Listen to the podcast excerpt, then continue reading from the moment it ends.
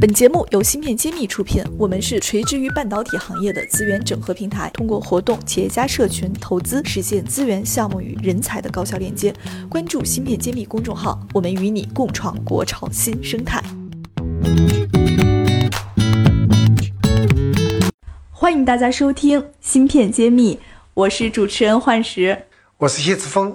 今天是我们芯片揭秘特别重要的一期栏目。如果小伙伴们看一下我们这一期播放的期数，应该能发现这是我们第一百期。那么恰好这一期也是我们猪年来临之前的最后一期栏目，所以我们觉得这是一个双喜临门的日子。在这个特别的日子里，我们也收到了来自五湖四海的听众的真心祝福，让我们来一起听一下。Hello，大家好，我是新友关子祥，我在北京，祝大家猪年吉祥。好运如潮，祝芯片揭秘越办越好。芯片揭秘，我在这里等你。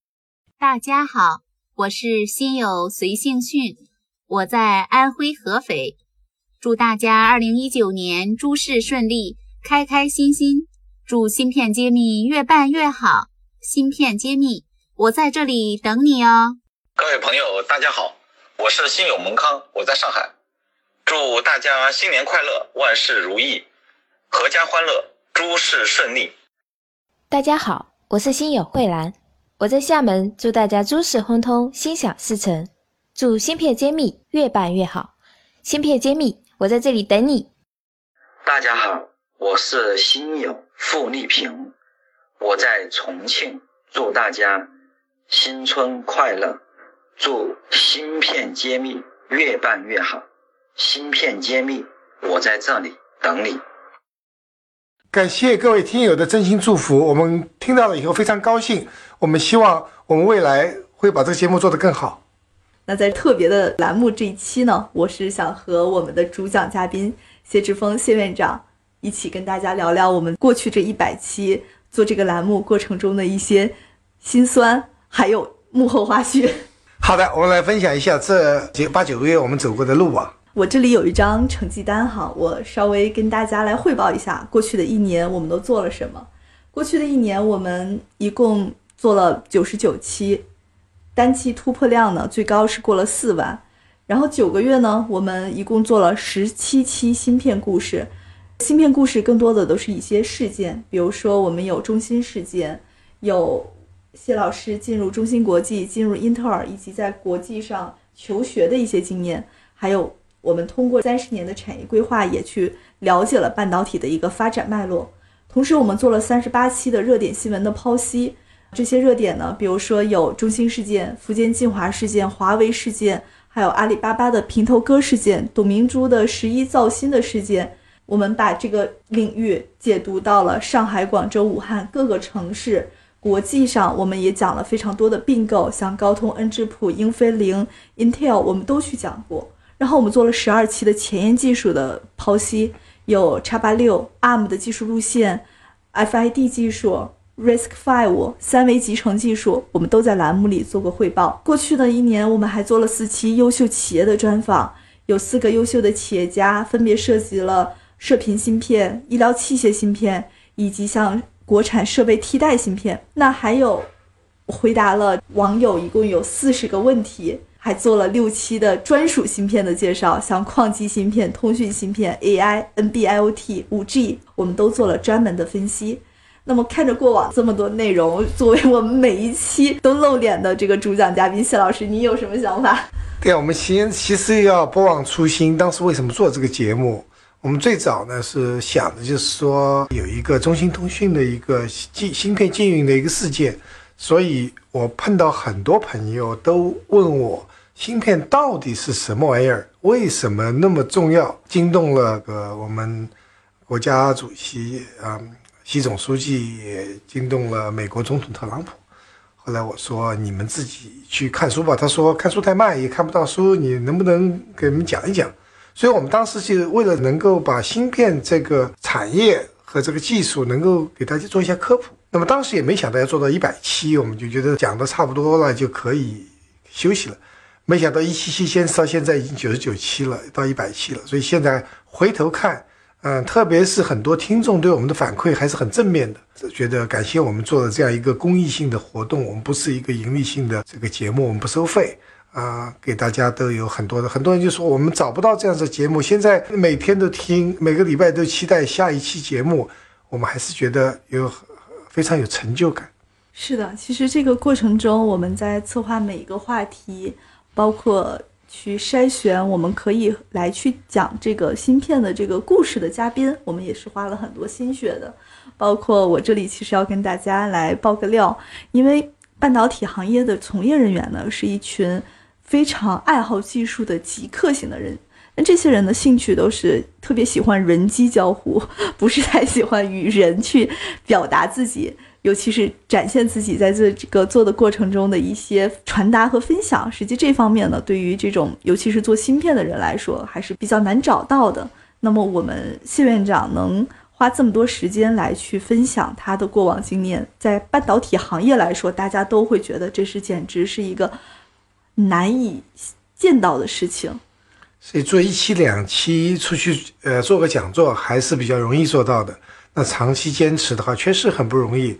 我们每个人都很忙，啊，表面上看是我和主持人呃在一起讲，其实我们背后有很多无名英雄在支持我们。这里也也非常感谢我们的这个新世揭秘后面的团队啊，真正给我们的鼓励了。对我这里要把我们背后的团队正式的介绍一下。实际我们的栏目一直是知识解密团队一手策划的。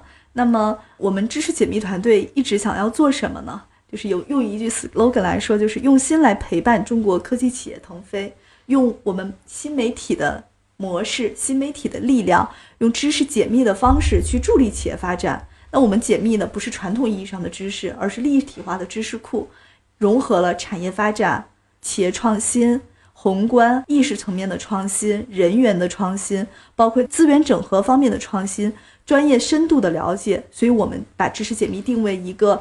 整体的立体的一个剖析的一个平台，那么我们未来呢，还希望去通过打造全方位系统化的生态性的这个栏目的矩阵，完整的从广到细的一个知识体系，让我们通过知识的传播、出版，包括像我们未来的芯片揭秘新生儿的第二季，我们都会提上日程，来实现更大价值的一个转化和分享。汇聚我们这个领域更多的知识、人、资源，建立我们芯片揭秘专有的这个生态链。对未来还是非常值得期待的。但我们不要忘记，我们开始有多艰难。花师，你还记不记得第一期是去哪里录的？怎么录的？哦，对，第一期。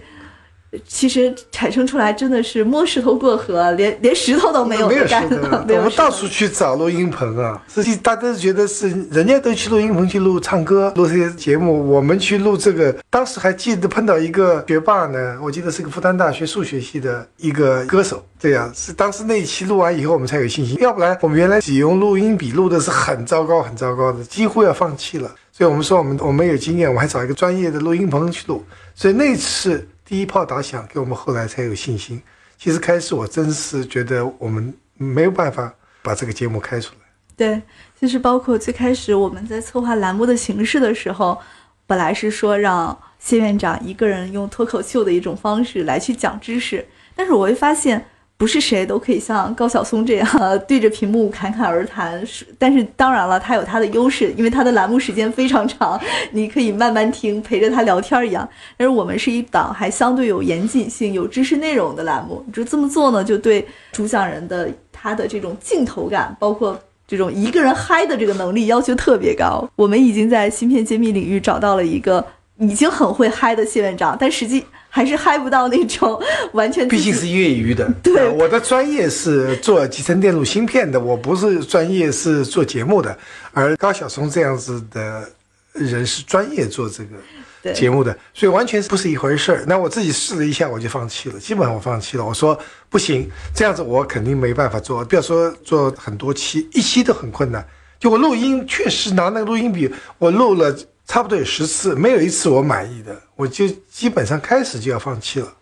是啊，所以后面就拉着我赶鸭子上架，陪着他一起来录音。实际上，我看到早期栏目的时候，很多人都在说主持人好多余啊，主持人说话好没有科技含量啊。实际我内心也是觉得很委屈的，因为我的角色出现有点像相声里的捧哏，谢老师是逗哏，我们之间的一个组合，可能才会把比较枯燥的栏目或者是他的智慧从他的脑子里挖掘出来，展现给传播给我们所有的听友。对，实际上这是是还是要算爆一个料吧，就是我为什么我们两个配合的那么好，很多人觉得很自然。确实，原来我们是有一个爱心学院，有这个管理班的。